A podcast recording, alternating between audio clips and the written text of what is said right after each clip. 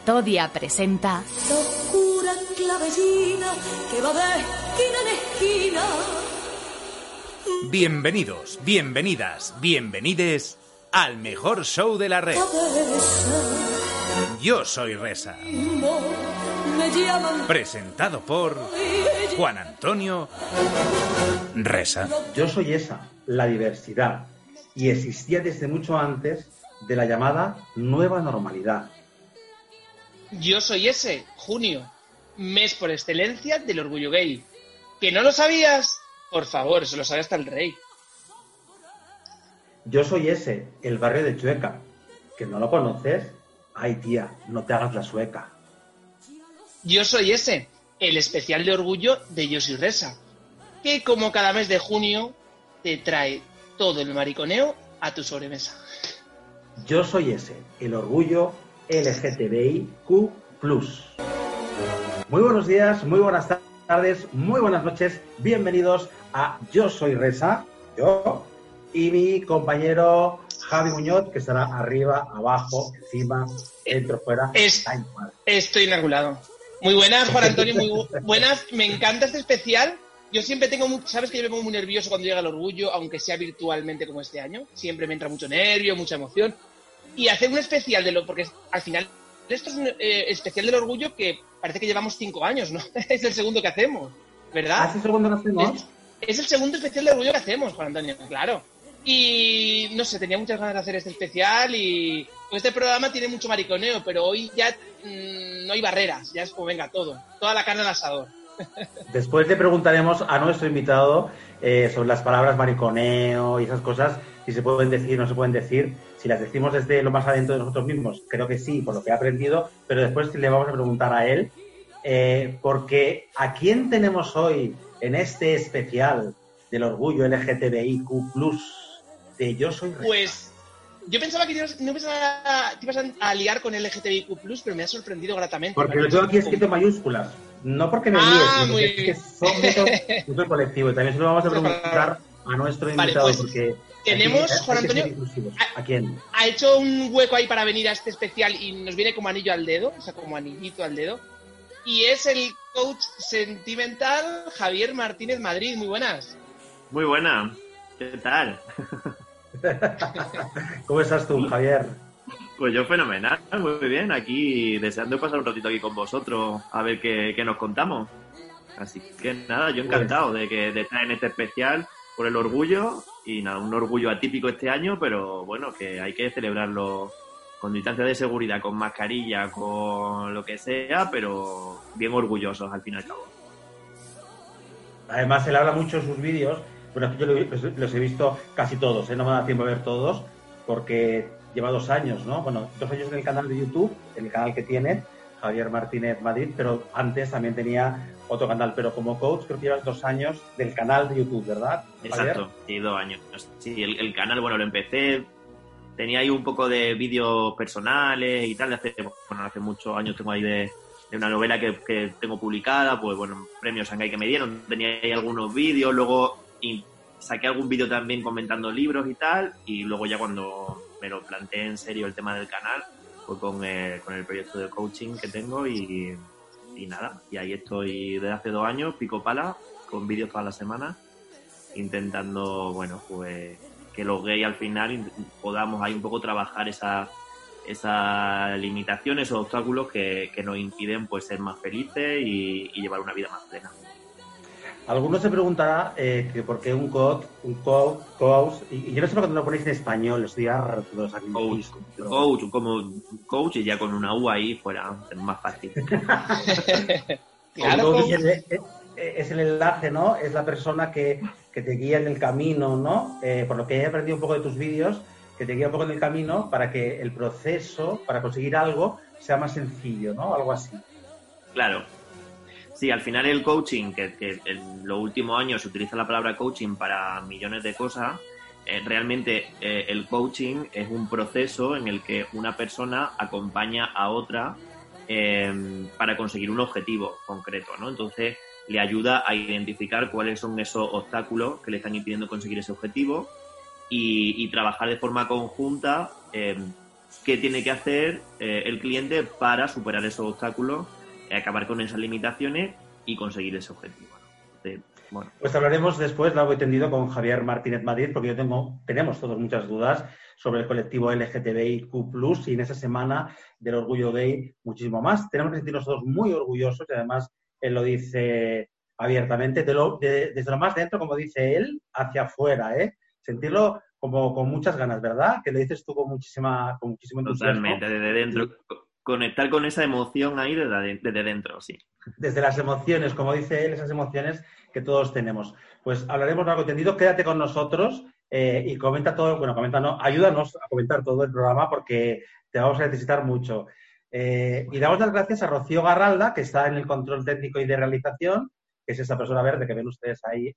Es esa persona con la cara verde, con un logo, pero que algún día saldrá. Yo confío en que algún día Rocío saldrá y se verá su, su hermosa Pues ahora vamos, ahora sí que sí, con la rabiosa actualidad con ella vamos a contar eh, una campaña que eh, ha tenido eh, a bien hacer a bien para nosotros y también yo creo que para Javier Muñoz y para Javier Martínez, que lo han comentado, la campaña LGTBI Q de Correos que critica que ha criticado la extrema derecha, que ha hecho una buena recaudación, ¿no, Javier Muñoz? Exacto, es una campaña, Juan Antonio, todo vino porque desde Vox y desde otros, eh, otras formaciones políticas se criticó el despilfarro de dinero de una empresa pública como es Correos. Bueno, pues al final, si nos ceñimos a lo meramente económico y a que es una campaña de marketing, eh, ha sido todo un éxito, un exitazo. Es decir, ¿Pero en qué eh, consistió la, campaña exactamente? Para aquellos pues la campaña consistió, han puesto a la venta un, sello especial por el orgullo LGTBIQ+, han pintado algunos de los coches de correos, han, fíjate qué coste más loco pintar un coche de correos, han pintado algunos buzones también de correos, es decir, ha sido más algo simbólico, pero ¿qué ocurre? Que esta campaña, aparte de reforzar la imagen de marca de correos, que todos sabemos que Correos no es una empresa nueva, es una empresa súper antigua, y no le viene mal ese soplo de aire fresco. Pero es que además eh, ha recaudado tanto dinero con, los, con la venta de sellos por internet, con la venta de este sello, que, además es precioso porque en el sello pone eh, Pasaje Begoña, que es la calle de Torremolinos, donde comenzó el, la movida gay en, España. Entonces, eh, me gusta mucho ese sello. Bueno, pues, y que tú y yo conocimos el año pasado, que fuimos a buscar la posta.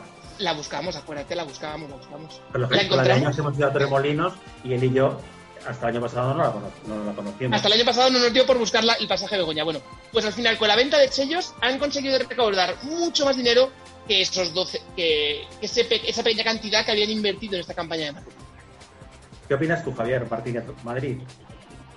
Pues, pues, a mí me parece una campaña maravillosa, o sea, y, evidentemente eh, se ha demostrado que, que hace falta este tipo de campaña porque hay mucha gente a la que le sigue picando y escociendo que, se haga este tipo de iniciativas, que se escudan ahora en que tenemos la excusa de que eh, en la situación en la que estamos, ese dinero se tendría que haber invertido en otra cosa, algo que eh, totalmente demagógico, porque al final ya sabemos, eh, alguien que sepa un mínimo de cómo funcionan las empresas o cómo funcionan las empresas públicas, al final un dinero que está adjudicado para algo para un área no se, no se traspasa a otra, o sea, y si no se gasta muchas veces incluso ese dinero se pierde, pero bueno, al margen de eso, em, manipular el tema de que si la salud, de que hubiera sido mejor invertirlo en respiradores o en mascarillas, eh, aparte de ser demagógico, eh, evidentemente em, demuestra que si no fuera algo del colectivo, no fuera algo que fuera para nuestra visibilidad, no habría tantas quejas.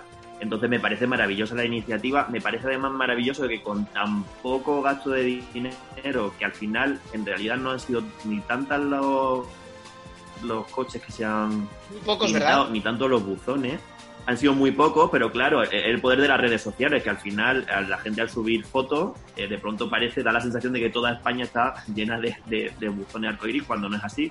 Entonces me parece maravillosa esa, esa campaña eh, que ha requerido tan poca inversión, todo el retorno que ha tenido y toda la visibilidad, que es algo muy positivo para Correo, que le da ese soplo de aire fresco a esa marca que estaba como muy antigua y a nosotros nos beneficia muchísimo porque darnos visibilidad también, ¿no? Y bueno, yo creo que ha sido un win-win y además si le fastidia a la extrema derecha y a todos los intolerantes, pues muchísimo mejor. Y es que ganamos todo al final.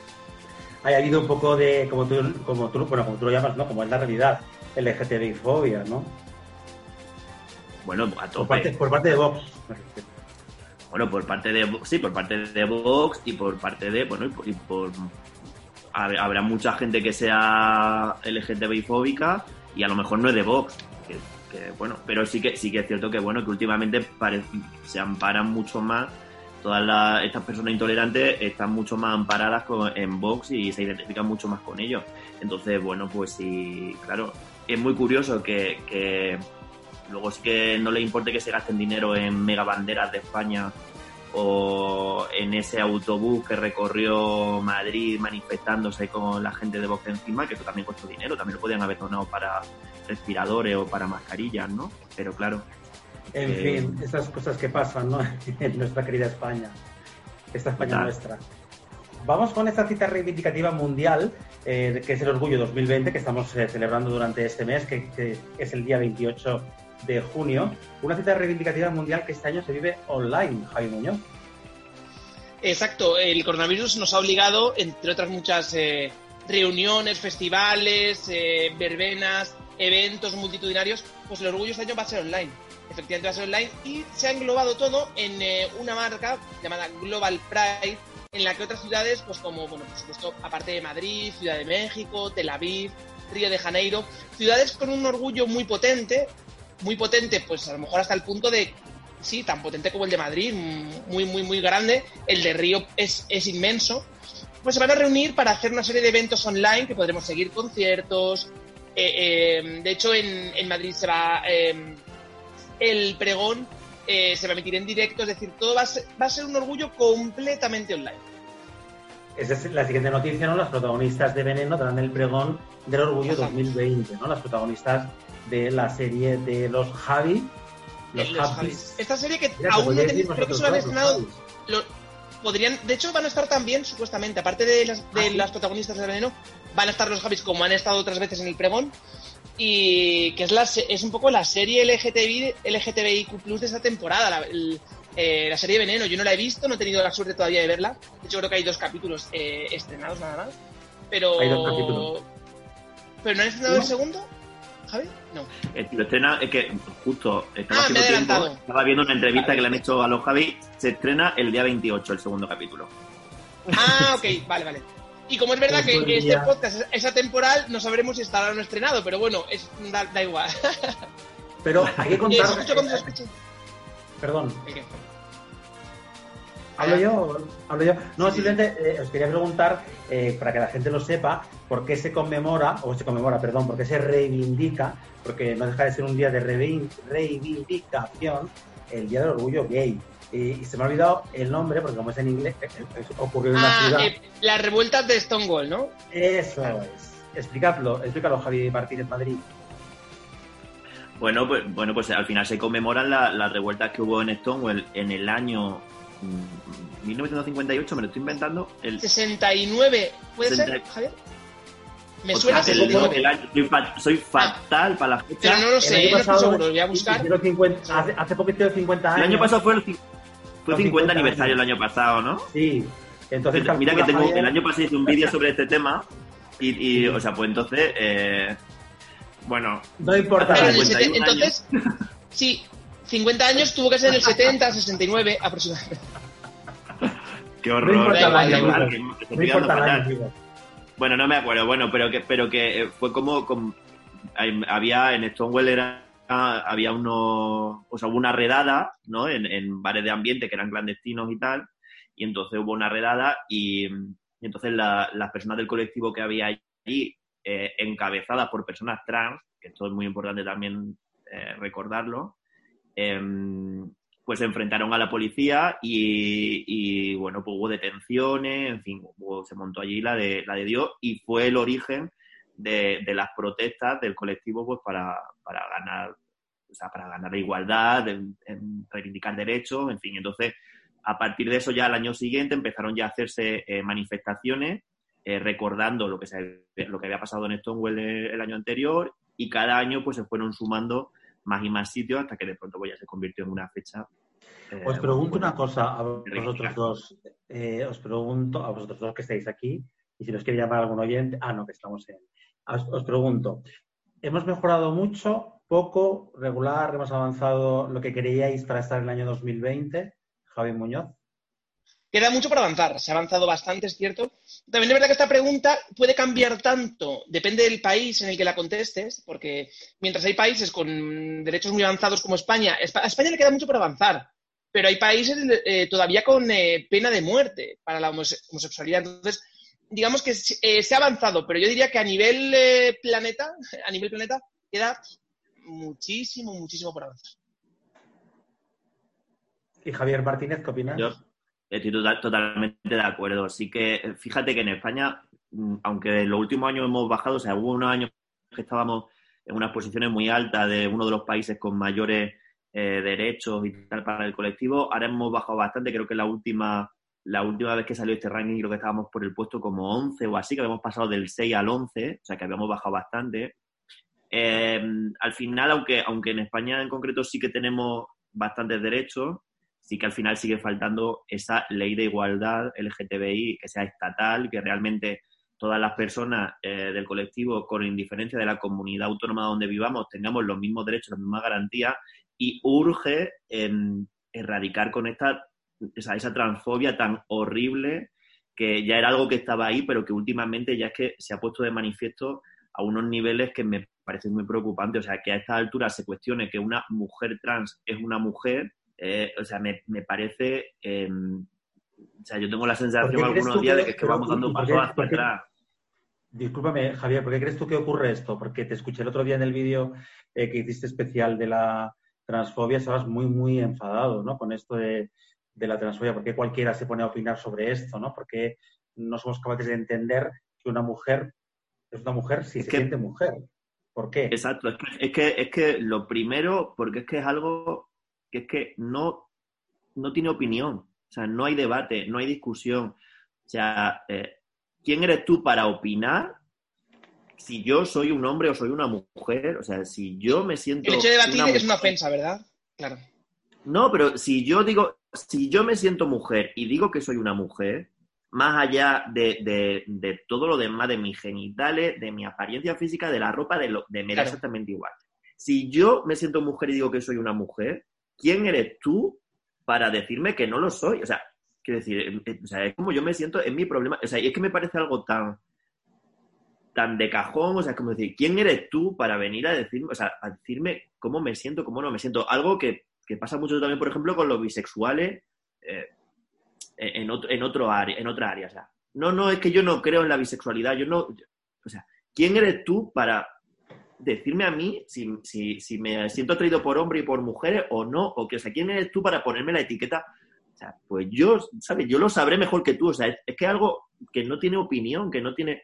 Entonces, que a esta altura incluso haya una parte de, del feminismo, o sea, que es que el feminismo, o sea, para mí el feminismo es igualdad plena para todos, o sea, es que, el es que al final el, gran lastre que tenemos todos es el machismo, todo. Eh, eh, la, la LGTBI-fobia, como decía Pedro Cerolo, es que es machismo puro y duro. O sea, que una parte del feminismo, que afortunadamente es pequeña, se entre a, cuestionar que es que si las mujeres trans no son mujeres, o sea, que me, me parece que en este momento eh, me, parece alucinante, o sea, que me, parece que no, me parece un, dejar en la cuneta a muchas personas que tienen los mismos derechos que tenemos todos los demás, o sea, es que no...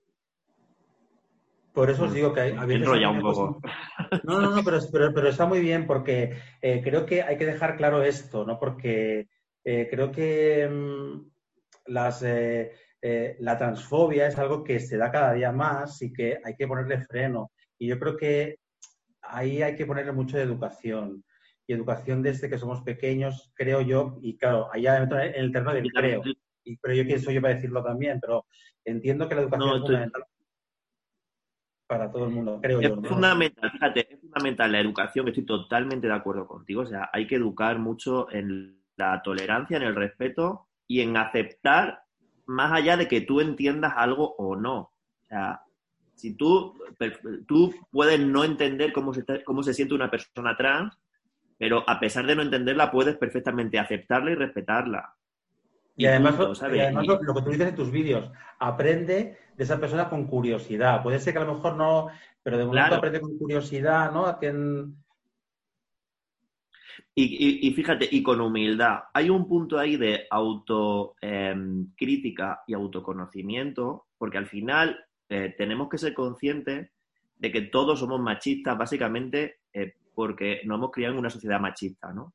Y, en ese sentido, eh, hay muchas cosas que nos, nos, salen muchos prejuicios, nos salen muchas creencias negativas, em, bueno, nos sale mucha aceptación, mucho rechazo, está la LGTBI-fobia interiorizada, en fin, hay muchos puntos ahí en los que tenemos que ser más humildes y, vivir estas cosas con respeto. A mí el tema eh, de, la transexualidad em, le tengo mucho respeto, le tengo mucho respeto desde el desconocimiento. O sea, el, otro día en Twitter, después de hacer el vídeo, eh, algo que yo comenté, y hubo alguien que me corrigió y me dijo, no se dicen personas transexuales, se dicen personas trans. Eh, y, fíjate, y yo este vídeo lo hice como con mucho cuidado, como con mucho respeto, y, la realidad es que tenemos que estar abiertos a que nos equivocamos y a aprender y a mejorar basándonos en ese respeto, en esa aceptación y, en apostar por esa diversidad real. Y si, y si bajándonos de ese pedestal de que eh, ni lo sabemos todo, ni incluso por pertenecer al mismo colectivo lo sabemos todo, eh, e incluso hay una frase que yo digo mucho que es que eh, haber sido víctima no, no, nos impide ser verdugos también. O sea, que nosotros hayamos sido víctimas de discriminación, que nos hayan rechazado, eso no nos convierte de pronto en personas tolerantes y en personas eh, totalmente abiertas. Y ahí está el ejemplo pues, de la transfobia, de la bifobia, de la plumofobia. Eh, Dentro del propio colectivo también, claro. Claro, claro, claro, por supuesto. Entonces, entonces hay que. Yo creo que es como que nos tenemos que bajar todo un escalón, ¿sabes? Y vivir desde el punto de, eh, oye, pues a lo mejor yo también me estoy equivocando y voy a intentar aprender a ser mejor cada día, ¿no? Con los demás. Entonces, educación tanto con los demás como con uno mismo también, yo creo. Pues educación para todos, educación, aquella asignatura tan, tan buena. Para la ciudadanía. Para la ciudadanía. Luego seguimos hablando de, de más, eh, de más cuestiones, porque ahora vamos con Javi, lo sabe. Explica a la audiencia una vez más qué es Javi Los voy, voy a explicar una vez más, eso es. No, es, una, es un pequeño consultorio, eh, Javier, donde la gente nos puede escribir, eh, nos manda audios, mails, con consultas. Yo hago un poco... Eh, sí, pueden ser sexuales, sentimentales. el campo es, el campo es tan amplio que nos han preguntado de todo, pero de todo es de todo. Eh, es, vamos, últimamente se han centrado mucho en el sexo, no sé por qué últimamente nos preguntan solo por sexo. Yo no soy sexólogo, la verdad es que es. Eh, pero bueno, eh, todo empezó como un consultorio y se ha abierto, pues ya te digo, a cualquier pregunta que se pase por la cabeza del oyente, pues ahí nos la envía. Muy bien. Pues nada, a ver qué te han preguntado. Pero hoy tenemos un audio que nos llega desde Brasil, creo, ¿no? Vamos a escuchar. Nos llega de, de Bruno de Brasil, que ya fue entrevistado por nosotros, Juan Antonio ya fue invitado nuestro. Pues vamos a escuchar este audio, poned bien las orejas y los sentidos. A ver. Hola chicos, ¿qué tal? ¿Cómo estáis? Bueno, soy Bruno, estoy aquí hablando desde Brasil, eh, eh, regresar a mi país a causa del COVID.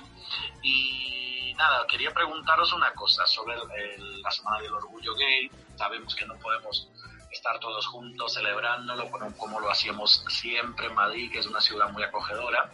Entonces me gustaría preguntaros una cosa, que como soy muy petarda y me encantan las divas me encanta el petardeo, me gustaría saber cuáles son para vosotros las cinco divas petardas que no pueden faltar en la fiesta del orgullo gay. ¿De acuerdo? Os dejo con esta preguntita y nada, quiero que me justifiquen un poco por qué estas cinco divas. Y me gustaría que fueran cinco divas españolas, ¿ok? Yo creo que es muy importante también eh, valorar el producto nacional. Así que os mando un abrazo, un beso desde Brasil y nada, buenos días, buenas tardes, buenas noches, que no sabemos cuándo la gente nos está escuchando. Qué lujo, ¿eh? Tener, contar con Bruno da Silva desde Brasil. Le deseamos que le vaya todo muy bien eh, por, allí. ¿Y quién quiere contestar primero? El invitado. Si queréis repartir, mira, como ha dicho tanta, como son tantas divas a elegir, Si queréis, las Ah, repartimos.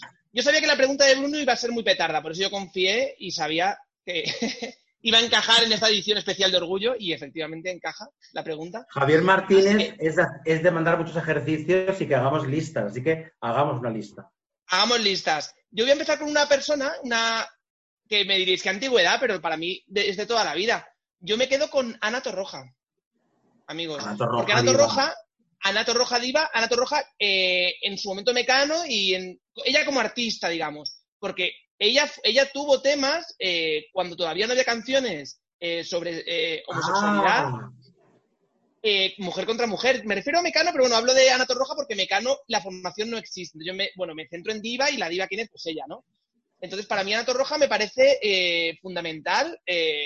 para mí, de peque- desde pequeñito me marcó, me abrió la mente, me jugó con mi cerebro mucho la- las canciones de Mecano. pero, pero yo fíjate que estaba pensando, Torroja. claro, a mí me gusta mucho ese tema de que dices tú de mujer contra mujer, porque claro, dice mucho. Y además, un tema muy atrevido, ¿no? Para aquella época, ¿no? Los atrevido para ese 80. momento. A lo mejor ahora no sería nada arriesgado, pero en ese momento lo era. No, no, claro que lo es. Y, pero yo pensaba en algo festivo, fíjate, estaba yo pensando en Rafaela Carrá. Ah, bueno, pero eh, eh, puedes decir quien tú quieras y por el motivo que tú quieras. Yo creo que puedes, y puedes decir Marta Sánchez. por ejemplo, ¿no? La, la Mar- la Marta Sánchez pre-himno de España. Preíno, ¿verdad? Hay una Marta Sánchez pre-himno de España. Y la po- y la de España, post-himno, que, ¿verdad? claro, Oye, pero yo me he ido, yo me he ido por la parte profunda, pero podéis decir, luego pensaba decir la de Rusa, ¿eh? O sea que podéis ir a. Me encanta la Dilla Rusa. Me encanta la Dilla Rusa. En el orgullo pasado estuve en un concierto de ellos, en el orgullo que estuvieron ahí en, en un chocochurros, creo que fue. O sea, y son Un La Día divertidísimos. rusa. Es que ¿Ah, son sí? maravillosos. La Dilla, la Dilla Rusa son maravillosos, sí, sí. Me. Desde aquí le mandamos un acaban de sacar-. Han sacado un tema, Javier, ahora, hace tres días, es un tema que está calentito, que es Macarrones Pop. Y llevo toda la semana Pop, pues no lo he escuchado. Escúchalo. Pues No lo he escuchado, lo, tengo- lo- lo voy a poner. Macarrones- me lo pongo, macarrones me pop. lo pongo. Póntelo porque no te, va, no te va a dejar indiferente, de verdad. Yo creo que es una Muy locura, bien. pero total. Vale, A vale, ver, vale. Javier. nota. ¿Cuál es tu, Pues, es tu diva? Yo que soy poco de diva, fíjate. La verdad, Mm. es en general. Eh, y me voy a arriesgar, eh, porque fíjate, yo, eh, yo me he dado cuenta que en las fiestas, cuando estás poniendo ahí música y tal, y un poco la fiesta se está viniendo abajo, ahí hay un punto que pone a Isabel Pantoja, pone un marinero de luces, un tal, ahí cuando la gente está un poco contenta, y la fiesta se viene arriba tal. Que yo, fíjate que no, no la veo como diva gay, porque para mí diva gay era mucho más Rocío Jurado, que era mucho más grande, pero ese punto ahí de poner, poner eh, la leña está encendida, el fuego arde, cuando toca, eso levanta cualquier fiesta que se precie. Así lo digo. Y no te olvides, Javier, no te olvides que además hace muy poquito estrenó un tema, Enamórate, que sale con un montón de, de travestis detrás. Ya, es, es-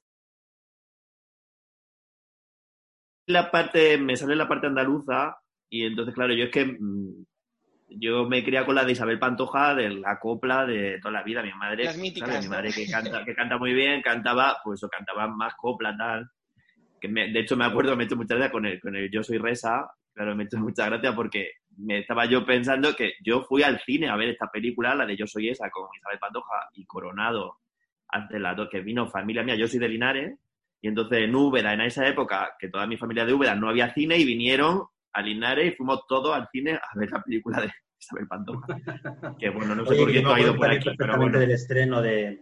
Es que eh, te explicamos, Javier, Martí- eh, Javier Martínez Madrid. Nuestra madrina es Isabel Pantoja, por eso se llama Yo Ah, muy. O sea que lo has, lo has traído, lo has traído muy bien, eh, eligiendo a Pero Isabel Pantoja. juro, juro que no, que ha sido que no estaba, que no, no lo he preparado, ¿eh? O sea, que ha sido como me ha venido ahí de golpe. Pues te queremos un montón. Y ahora Juan día un, día una diva. Te hago así como ¿Ya si aquí a mi, a mi derecha. ¿A quién has dicho? A Rafaela Carrá, ¿no? Ah, vale, vale, vale. Pues mira, para que Bruno te haga claro, Rafael Acarrá, Isabel Pantoja, Ana Torroja y la Dilla Rusa, que como la Dilla Rusa son dos, suman, Muy bien. suman cuatro, Suman cinco, ya. 14. Suman Bueno, muchas divas. Ya Yo cuelo un Mónica. Naranjo por ahí, así que también bien. ¿Verdad? Y ya, ya está. No hay, A no ver, hay que, no hay que la- la gran- explicarla, la verdad. Las divas son Mónica Naranjo, em, Ya, pero es que, pues, imagínate que contestamos eh, Fangoria, oh, Diva, Claro. pues ya es que es como. Las típicas. Habría la quedado como muy. ¿No? Para mí Chenoa también es un po- poco divague. Sí, Chenoa, Chenoa eh, también, Cuando sí. tú vas, tiene un punto ahí Cuando también petardo Es divertido. verdad. Sí. Pues hasta aquí el momento que como- que has dicho.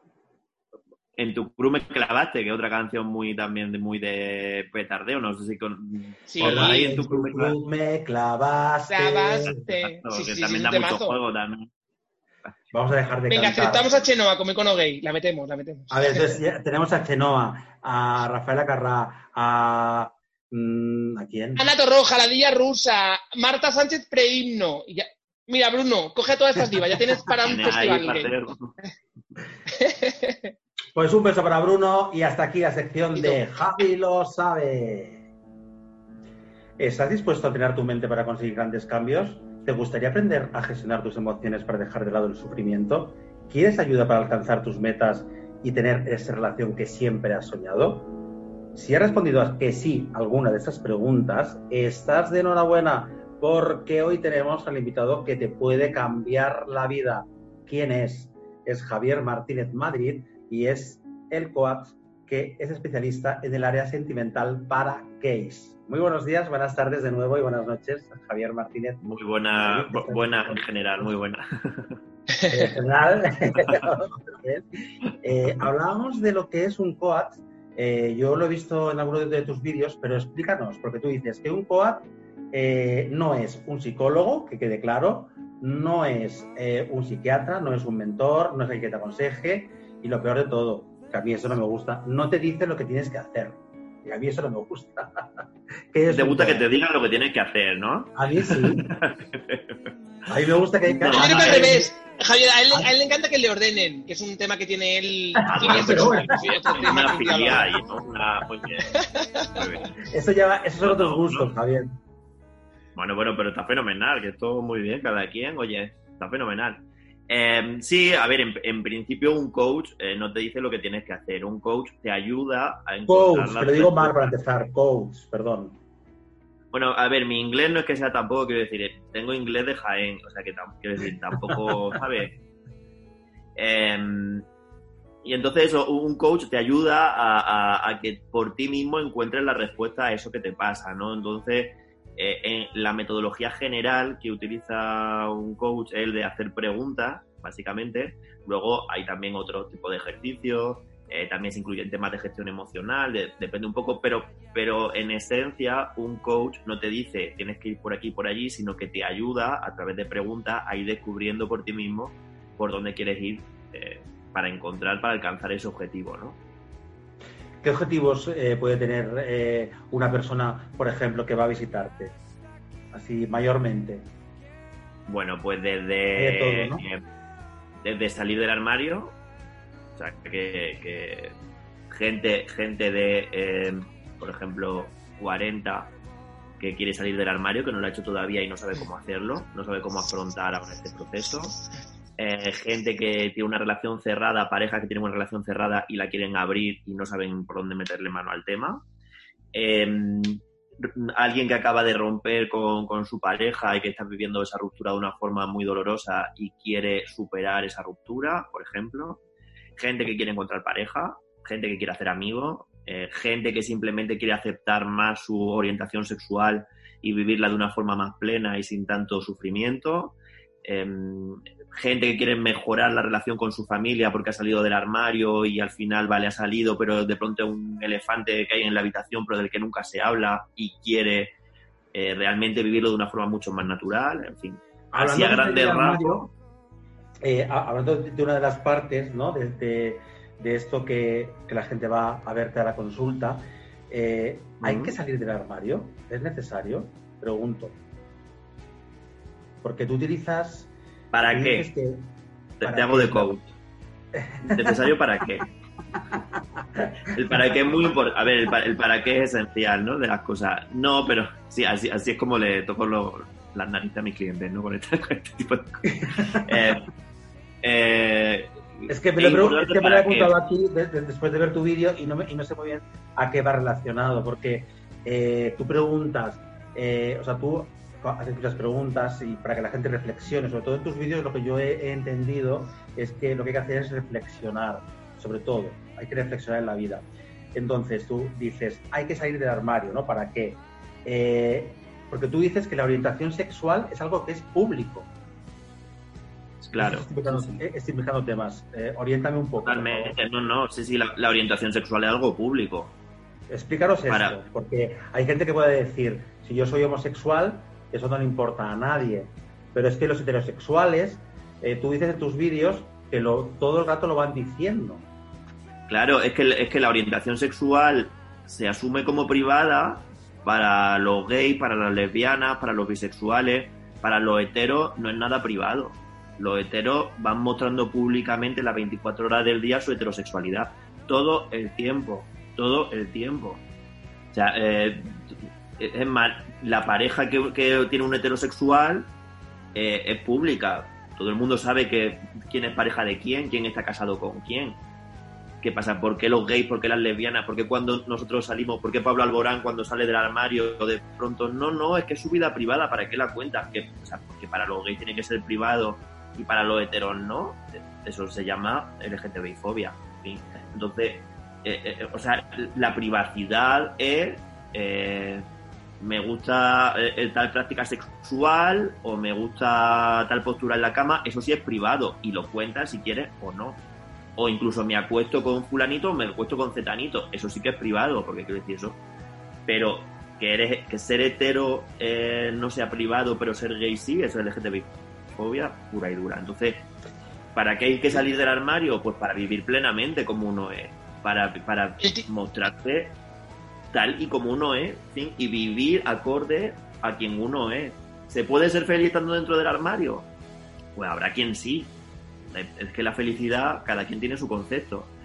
Pero si realmente eres una persona que quieres vivir plenamente, que quieres relacionarte con otras personas plenamente, que quieres llevar una vida coherente, que quieres ser honesto contigo mismo y con los demás, pues realmente salir del armario es importante para hacer todo eso. ¿Qué ibas a preguntar, Javier? No, estaba contando Javier y me estaba llegando un poco el eco de todo lo que cuentas, el típico argumentario, sobre todo utilizado por la derecha, extrema derecha, de cada uno en su cama que haga lo que quiera, ¿verdad? Lo que has dicho eh, me resonaba un poco ese argumentario de cada uno en su cama que haga lo que quiera, porque eh, la- las personas LGTBI tienen que eh, llevarlo privado, pero como tú dices, lo hetero es público completamente, ¿verdad? Claro, y ahí pero queda reflejada la fobia total. Claro, además este argumento que dice que se utiliza muchísimo por parte de la derecha, por parte de la iglesia y por parte de eh, los LGTB, LGTBI fobos, que ya nos, bueno, los homófobos, eh, es que también reducen la orientación sexual, que no es solo sexual, que es sexoafectiva, porque es una cuestión, no es una cuestión de con quién nos acostamos, sino de quién nos enamoramos.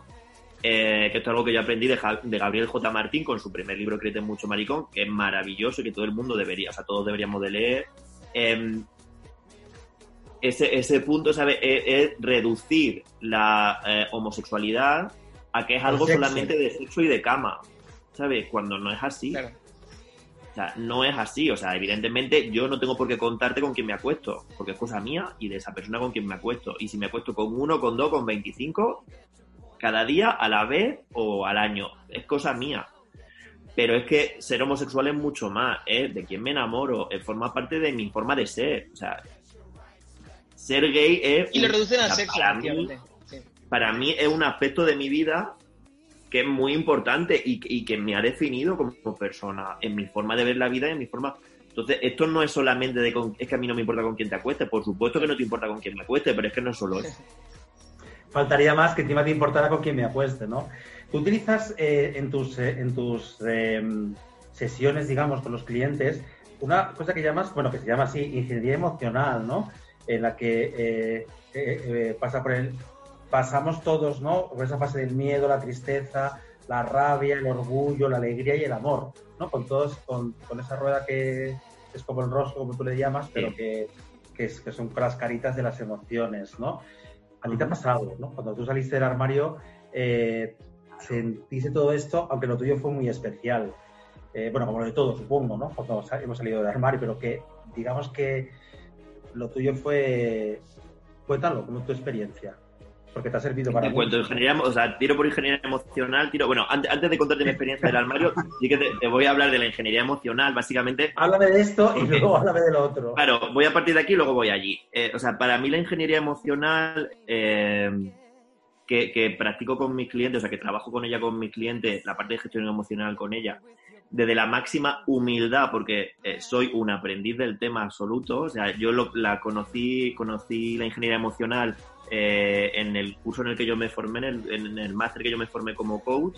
em, y ahora me sigo formando, eh, eh, desde principios de año estoy formándome expresamente en ingeniería emocional con Arancha Merino, que es maravillosa y que a mí me ha cambiado la vida eh, completamente. O sea, porque el, punto de ser capaz de, gestionar las emociones desde el planteamiento que hace la ingeniería emocional, que al final es una forma muy sen- sencilla o, lógica o- o una forma de, de- hacer mucho más sencilla todo el mundo de todo el mundo de las emociones, que al final es muy desconocido para muchos, eh, para mí me ha supuesto un antes y un después, ¿no?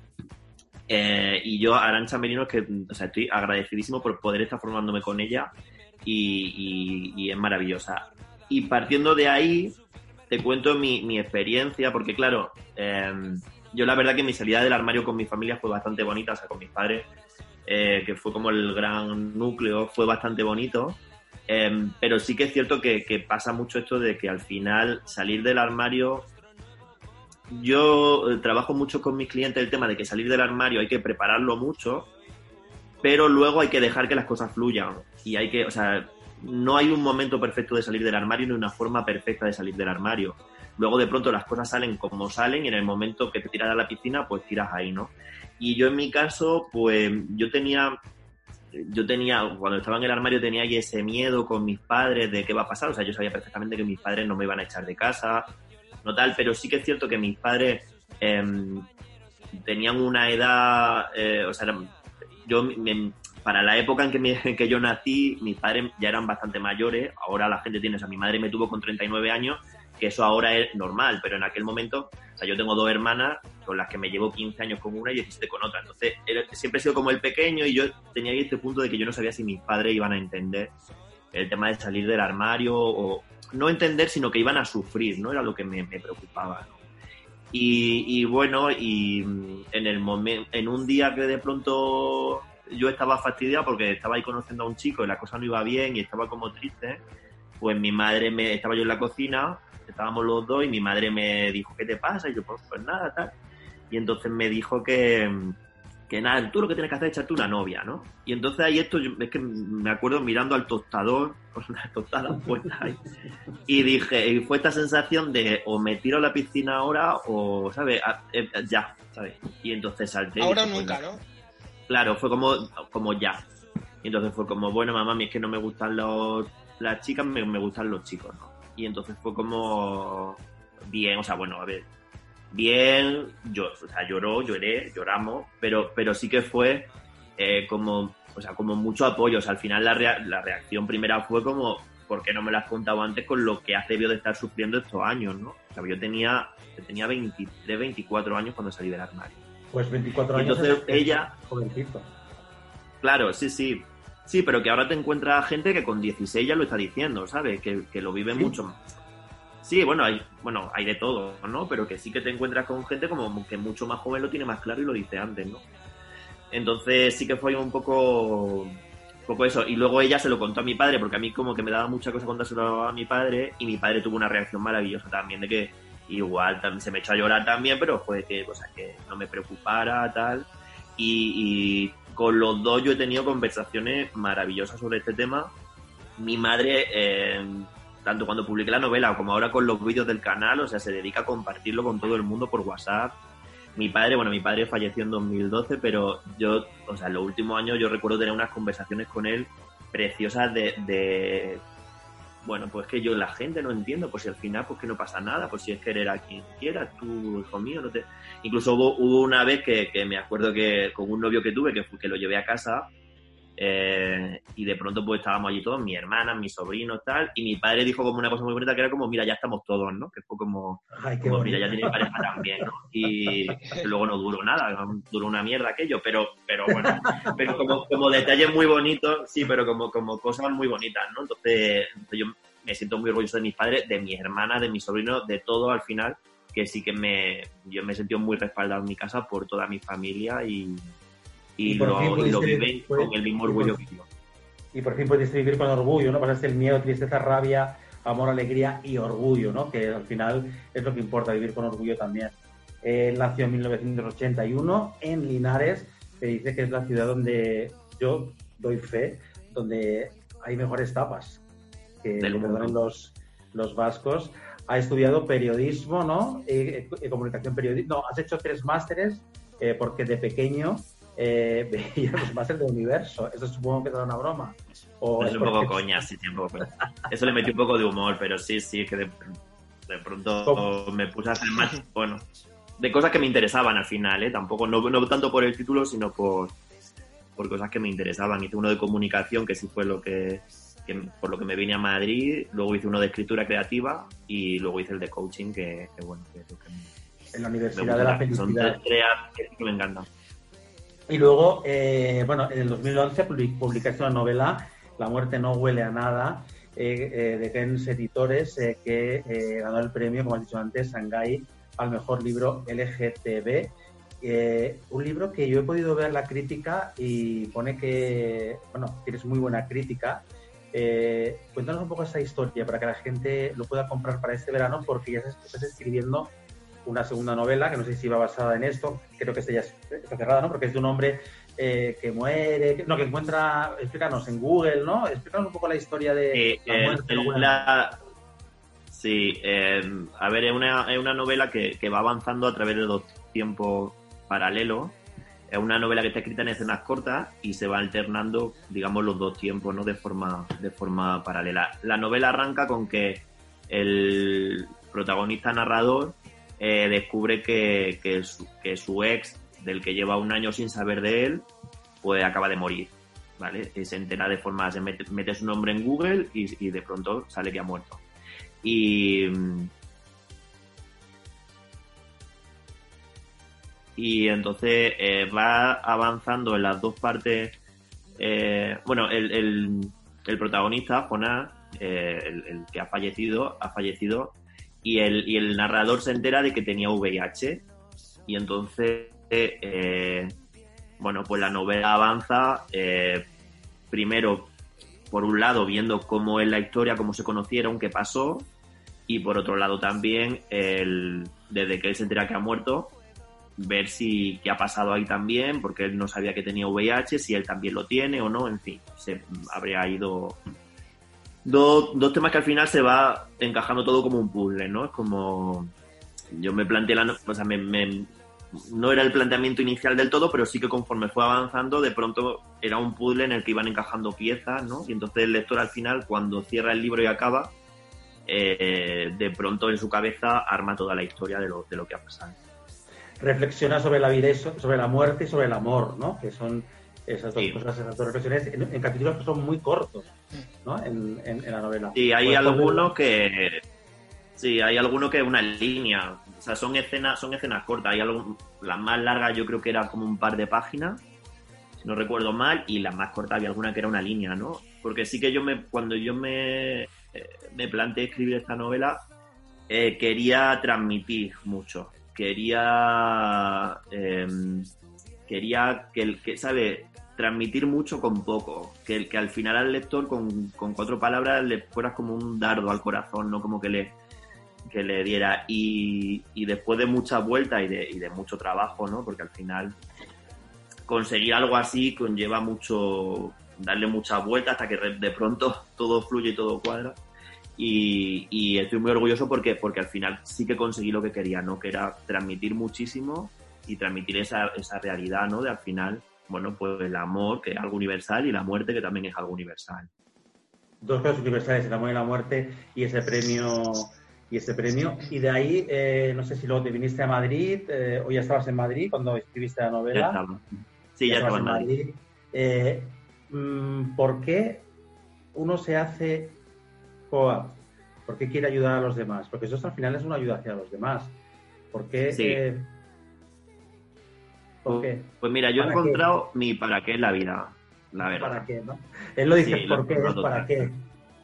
Sí, sí, sí, no, pero lo he encont- A ver, yo, yo, me, yo fui cliente de un proceso de coaching hace muchos años, hace como 10, 12 años, y, y a mí ese proceso de coaching me cambió la vida. O sea, me cambió la vida en muchos aspectos. O sea, a mí me ayudó a ganar en autoestima, a quererme, a aceptarme en muchas cosas y ya no es que lo diga yo, es que o sea, la gente que me conoce desde entonces, o sea, sabe perfectamente el cambio brutal que yo pegué con ese proceso de coaching, de, auto- de autoconocimiento, de vivir las cosas de otra manera, de gestionar las cosas de otra forma. Y, y yo siempre he tenido relación con, con- con el mundo del coaching desde entonces, con el que fue mi coach, con David Gómez y, y tal. Y hace eh, tres años, en 2017, yo, eh, la empresa en la que llevaba trabajando casi 10 años, faltaban un par de meses para que hicieran 10 años, la empresa quebró y nos quedamos, o sea, me quedé en la calle, eh, dejándome de ver muchísimo dinero, en fin. Eh, y, y entonces de pronto fue como, bueno, ¿qué hago con mi vida, no? Yo me dedico a la comunicación, sigo dedicándome a la comunicación. eh, y entonces, pero en ese momento yo era como, estaba peleado con la comunicación, era como, ¿qué quiero, no? Y, y esta cosa que un domingo por la tarde, que suena topicazo, pero es que fue un domingo por la tarde que estaba tal, de pronto mm, lo vi claro y fue como, hostia, yo quiero dedicarme al coaching, ¿no? Y, y nada, y contacté con David para que me recomendara una formación, entonces, bueno, y, y ahí me metí y, es- y es que he encontrado em, lo que me llena en la vida, o sea, lo que me llena en la vida. Para mí, el, el estar trabajando en un proceso con un cliente y estar ahí tocando, avanzando con preguntas por un lado por el otro y de pronto notar que has dado en la tecla de algo y se nota porque es que al cliente le cambia la cara, o sea, porque es que se nota, es brutal, esa sensación es brutal, o sea, es que, es que yo no lo había vivido con, con nada, ¿sabes? Y, y me llena muchísimo y es lo que quiero hacer, entonces yo me podría haber dedicado, o sea, al final el coaching es coaching, eh, para cualquiera, para un hetero, para cualquiera, pero yo por mi, por mi orientación sexual y por lo que yo he vivido también en mis relaciones de pareja y por lo que yo he tenido que crecer, em, tuve claro que, lo que quería era ayudar a otros gays a que vivieran lo mejor posible sus relaciones de pareja con todo lo que ello implica que hay que trabajar muchas cosas, pues, o sea, estar del armario, eh, gestion- o sea, gestionar mil movidas, no es solo quiero encontrar novio, ¿no? Que mucha gente se piensa que el enfoque de coach sentimental es solo para encontrar novio, no. O sea, al final el encontrar novio puede ser la punta del iceberg, pero es que desde ahí hay tantas cosas que trabajar. Salir del armario lo primero, o sea, es que tener una relación de pareja desde dentro del armario es tan complicado, es tan dañino para uno y para la otra persona, que ya partiendo de ahí es que se puede trabajar en todo. Es- Eso, es- eso que dices es muy importante porque yo he visto el vídeo ese de eh, que la gente te dice tienes que echarte pareja porque es importante que tengas pareja y entonces lo, que, lo, lo primero que tiene que hacer uno es preguntarse ¿para qué quieres pareja? Eh, ¿Estás bien contigo mismo? Esas cosas que tú haces reflexionar a la gente. O por ejemplo, Javier, eh, Javier Muñoz, el hombre ideal, ese, eso que nos han hecho eh, sentir siempre, ¿no? El, el- el hombre romántico, ¿no? Javier Martínez. Sí, el- la historia de amor, ¿no? La persona que, tu media naranja, ¿no? Eh, sí, que bueno, pues él en los vídeos explica, pues hazte una lista, eh, que yo no sabía esto, Javi, eh, Javier Martínez, Madrid, te llamo así para que diferenciar de Javier Muñoz, eh, que tú puedes eh, escoger, digamos, a esa persona que es afín a ti, ¿no? Eh, en, cuatro, en cuatro cosas, rasgos físicos, aficiones, situación actual y valores. Pero es que los rasgos físicos puedes poner absolutamente todo. Es decir, no te conformes Claro. con nada, tira la casa por la ventana, ¿no? ¿Cómo es esto, Javier? Mira, esto es pedir la carta a los Reyes Magos. Y, y partiendo de que la claridad, claro. A ver, lo- esto es, es un tema. eh, pues claro, por un lado, yo trabajo en que hay que tener claridad en qué es lo que uno quiere en una pareja. ¿Sabes? Porque al final nos metemos en relaciones con personas simplemente porque es la persona que se nos cruza en ese momento y porque vamos tan desesperados que nos agarramos a lo que sea. Entonces, realmente hay que tener claro lo que es importante para uno en una relación de pareja. Incluye Es decir, que pensemos lo que es importante, disculpa que te interrumpa, porque esto a mí me interesa, No, no, sí, sí. que pensemos lo que para cada uno es importante, ¿no? No cualquiera Claro. que valer. Claro. Lo primero, mira, rasgos físicos, como decía, fenomenal, aficiones, eh, tal. Pero es que el tema de los valores es fundamental. Básicamente, eh, porque es que al final es lo que va a hacer en mucha medida que tú seas compatible o no con esa persona. Y para saber qué valores son importantes para ti en otra persona, tienes que saber primero qué valores son par- importantes para ti mismo. O sea, ¿qué es para ti importante? ¿Sabes? Si para ti es súper importante eh, la honestidad, por ejemplo, y la honestidad es algo que es que lo tienes en tu top de valores en la vida, pues tragar con alguien que lo de la sinceridad le da igual y que miente y tal, pues eso te va a llevar a la, infe- a infe- a la infelicidad seguro. Si para ti un valor súper importante es la familia, por ejemplo, y conoces a una persona eh, que pasa de familia, que no quiere ir nunca compartir momentos familiares contigo, tal, no sé qué, ahí va a haber un choque, una incompatibilidad también, ¿no? Entonces, Javier, es pero importante y, eso que, por ejemplo, que nos pasa, o que pasa mucho, ¿no? Eh, pero es que como me gusta físicamente, me da igual que a lo mejor no, no sé, eh, yo qué sé, que a lo mejor a veces nos puede ocurrir eh, que nos gusta a lo mejor algo que sea algún rasgo físico, pero yo lo tengo aquí apuntado, y que no nos guste algún valor, yo qué sé, es muy, bu- está muy bueno, pero resulta que es que yo qué sé, es un poco Claro. Juan está que- llevando terapia gratis hoy, ¿eh? O sea, está... Sí, No, no, no, bueno, Estoy apuntando todo. esto cuenta como consulta de prueba. Pues ya, ahora, ahora Javier que pregunte algo. Javier, pre- prepárate la pregunta. No, no, no, pues sigue, sigue. No, no, no, pero que, pero, bueno, que, que ahí es importante saber eh, eh, categorizar qué es más importante para uno, ¿sabes? Por ejemplo, eh, pues físicamente me gusta un poco más, pero los valores que tiene no. Entonces, ¿qué es para ti más importante, los valores o el físico? ¿Qué tiene más posibilidades de que eh, surja una relación más favorable? O si me dices, bueno, es que físicamente no me gusta absolutamente nada, nada de nada, no me atrae físicamente nada, pero es que me encantan los valores. Pues igual ahí tampoco, ¿sabes? Es ver la, categor- la categorización y encontrar ese equilibrio. No es que no es que de pronto tú hagas la lista y te hagas encontrar a esa persona. eh, Yo me ciño a lo que tú me has todo. dicho y a ver qué pasa aquí con esa lista. Por cierto, Javier, estoy Pero hay, perdóname, un momento, perdóname, pero hay que desapegarse del resultado. Quiero decir, uno tiene que tener claro lo que le gusta, pero no ir buscando desesperadamente que quiero un novio. O sea, hay que, oye, yo sé lo que quiero, que Lo la vida primero me, que he o sea, yo dicho- me pongo a tiro. Lo primero Perdóname. que he dicho, Ja- Javier Martínez Madrid, lo primero que he dicho es que yo ya he aprendido, bueno, que yo he aprendido que, yo ya sé que, que no hay que tener un novio a toda costa, que uno se tiene que querer a sí mismo, aceptarse y que lo de un novio, pues ya vendrá y si lo busco o lo quiero buscar, ya te yo- si lo estás deseando, Juan Antonio, o sea, no nos engañemos, que era muy no, hay que buscar- ¿no? Tal. desearlo, no hay que desearlo, no hay que desearlo. No hay que Bueno. buscar, hay que, hay que encontrar. O sea, uno Hay va por la vida, uno va por la vida y a ver lo que la vida va poniendo por el camino. Pero en el momento en el que es buscamos desde la necesidad, estamos jodidos. Porque es que. el- Porque y se está además que la enfocando mal, necesidad- ¿verdad?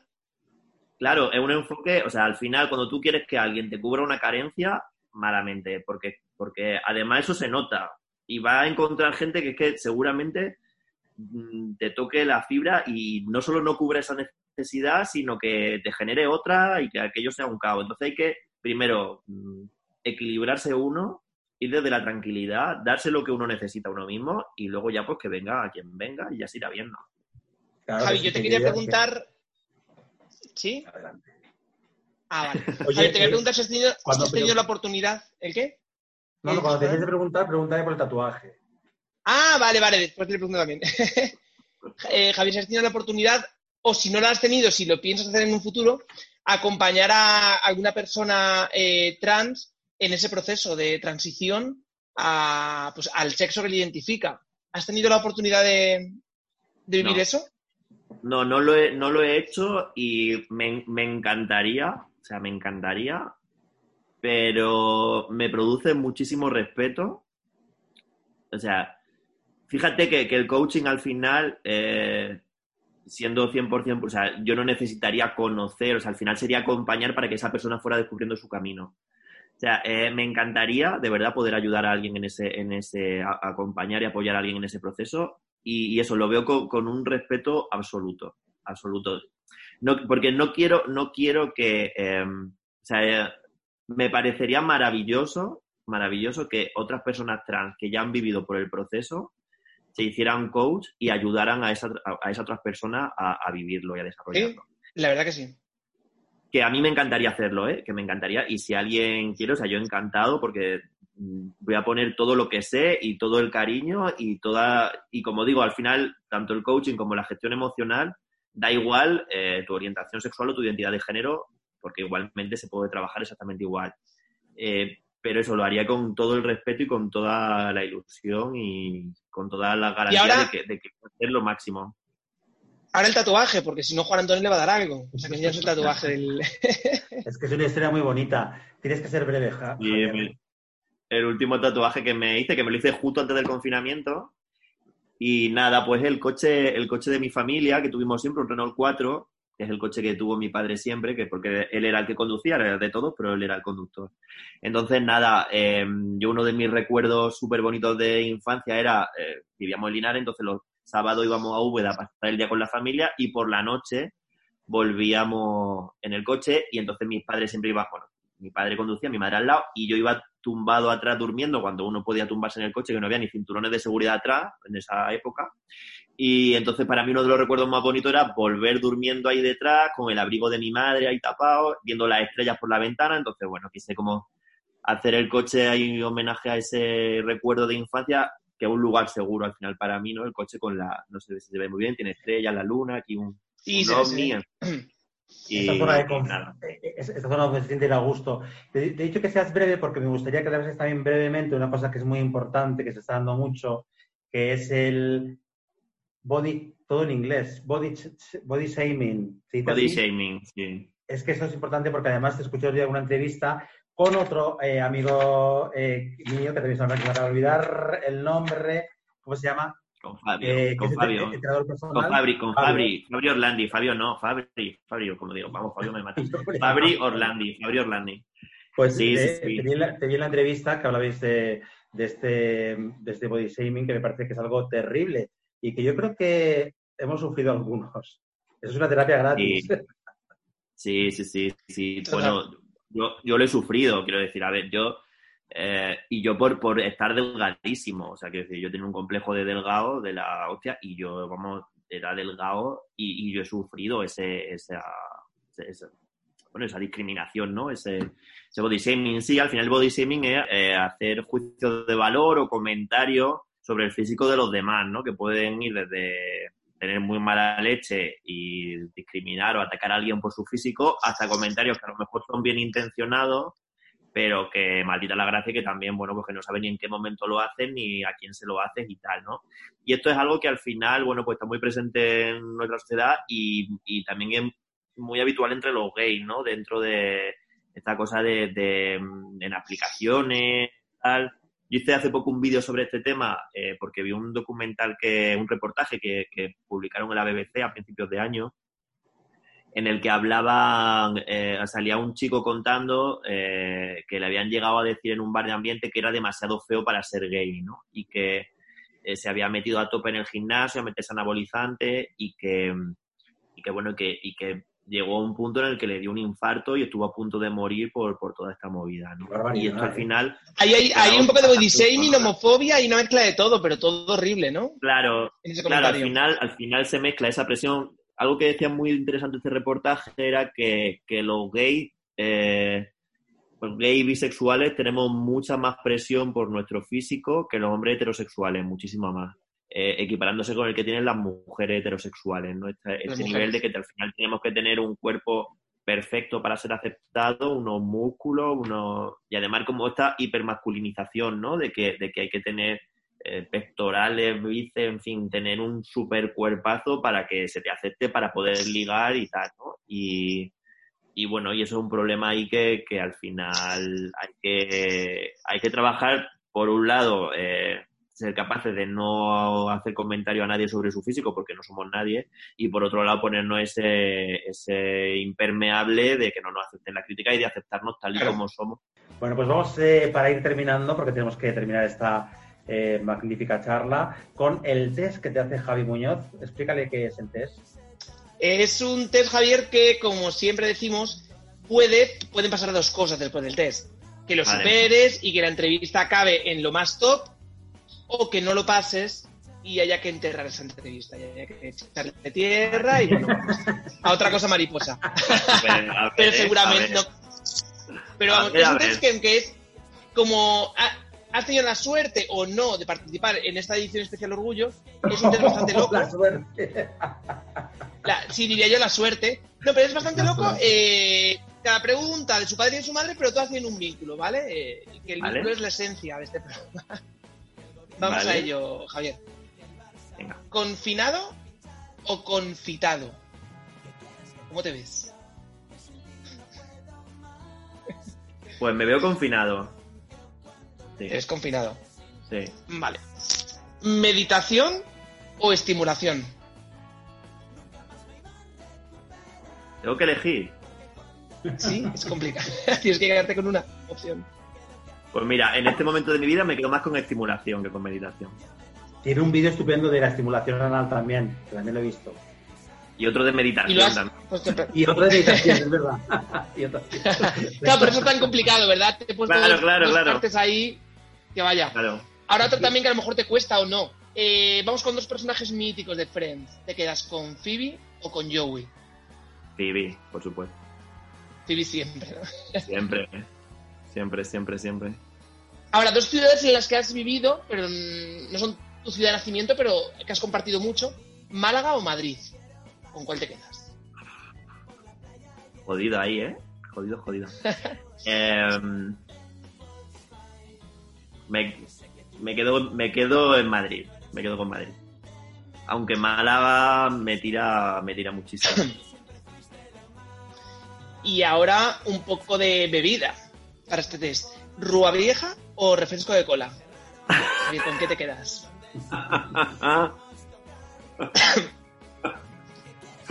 Tienes que elegir, no puedes mezclarlos. mm, pues. eh, Es que hice una campaña para Rúa Vieja. Ay, claro. claro, claro. La pregunta la ha Eh, metido Juan Antonio. Pues mira, no lo, no los. Pues fíjate, es que. Es que no Mezclado. no de beber ninguna. Ah, ¿no?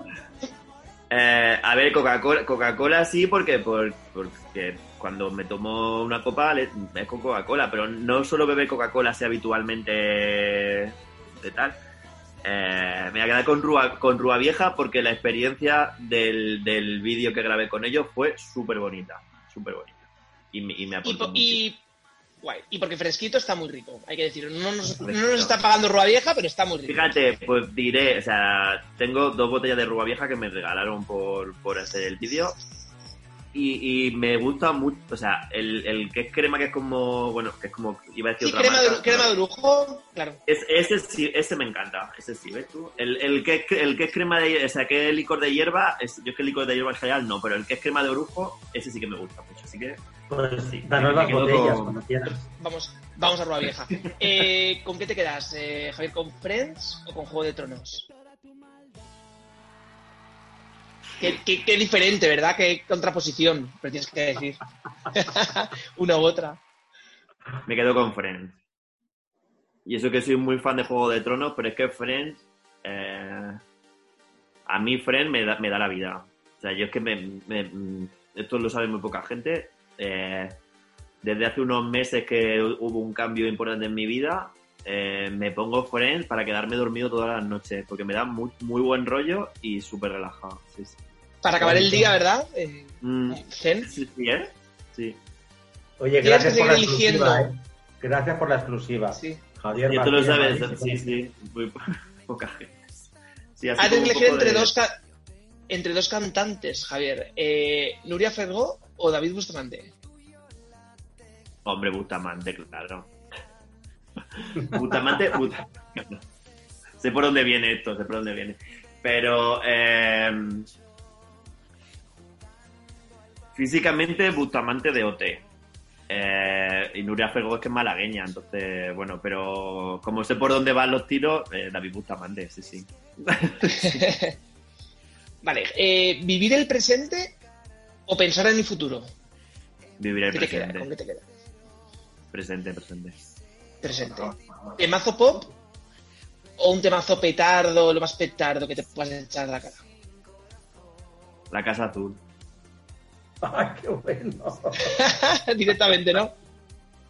Revolución sexual.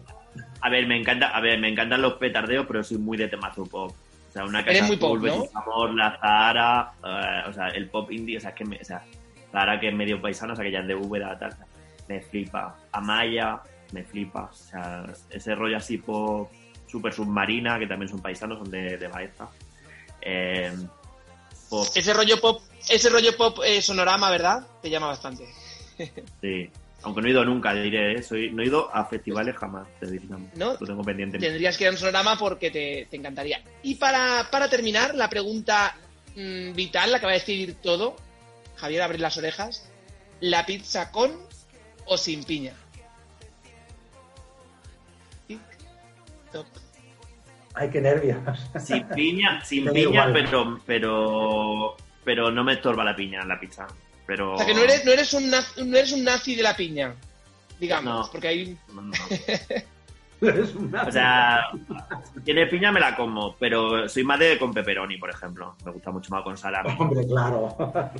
Hay una pizzería en Tarifa que yo intento ir todos los años de vacaciones a Tarifa. Llevamos cinco años, espero que este año pueda ir.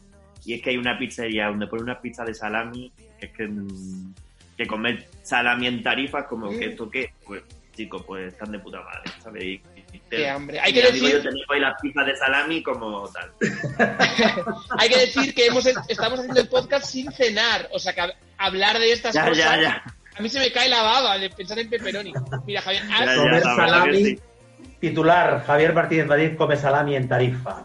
comes salami en tarifa y hay que decir que Juan Antonio ha superado el test. Así que no. superado el test. Lo he superado, bueno, bueno, bien. Sí, sí, sí, sí. Has encumbrado la entrevista. Hoy hemos Muy tenido, bien. hoy hemos tenido en Me este encanta, me ha especial, encantado, me ha encantado. Muchas gracias. en este A ti. especial orgullo eh, de Yo Soy Resa a el coach, o coach, lo digo bien, ¿no? Coach. Coach. Coach. Coach. ¿Cómo es coach? El Coach, coach, eh, Javier Martínez Madrid. ¿Dónde te podemos encontrar si queremos contratarte, Javier? Que al final eh, vas a servir de mucha ayuda para muchas personas y más esta semana eh, que hay que sentirse muy orgulloso de cómo somos. Bueno, a ver, yo pues el canal de YouTube es donde más información tengo de todo esto. Estoy en Instagram también, Javi M, en Twitter también. Eh, luego tengo mi página web que es jmartinemadrid.com, que ahí bueno está el formulario para contactarme.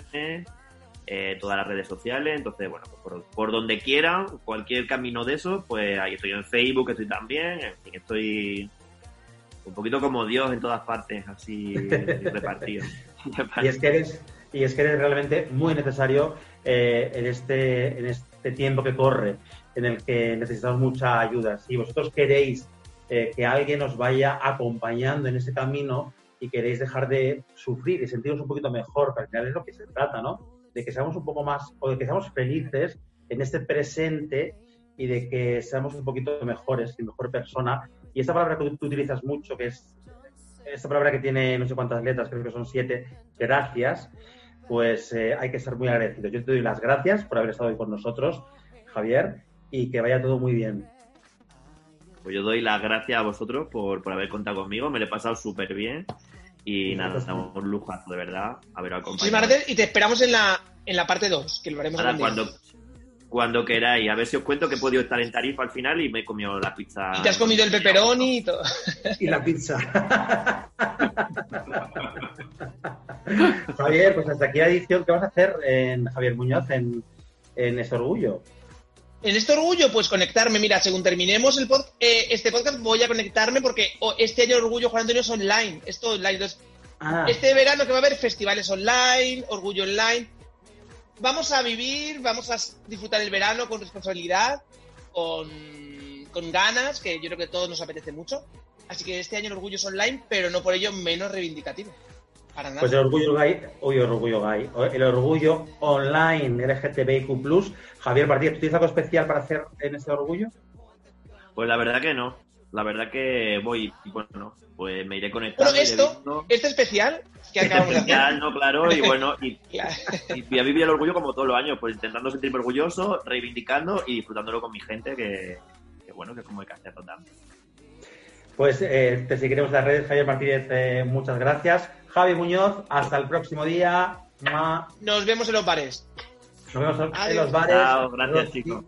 Un placer, Javier Martínez. Rocío Garralda desde Catodia. Adiós, amigos. Adiós.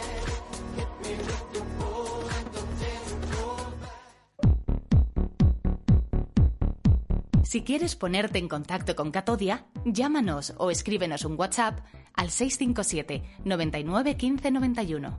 657 99 15 91. También puedes mandarnos un correo electrónico a info@catodia.com.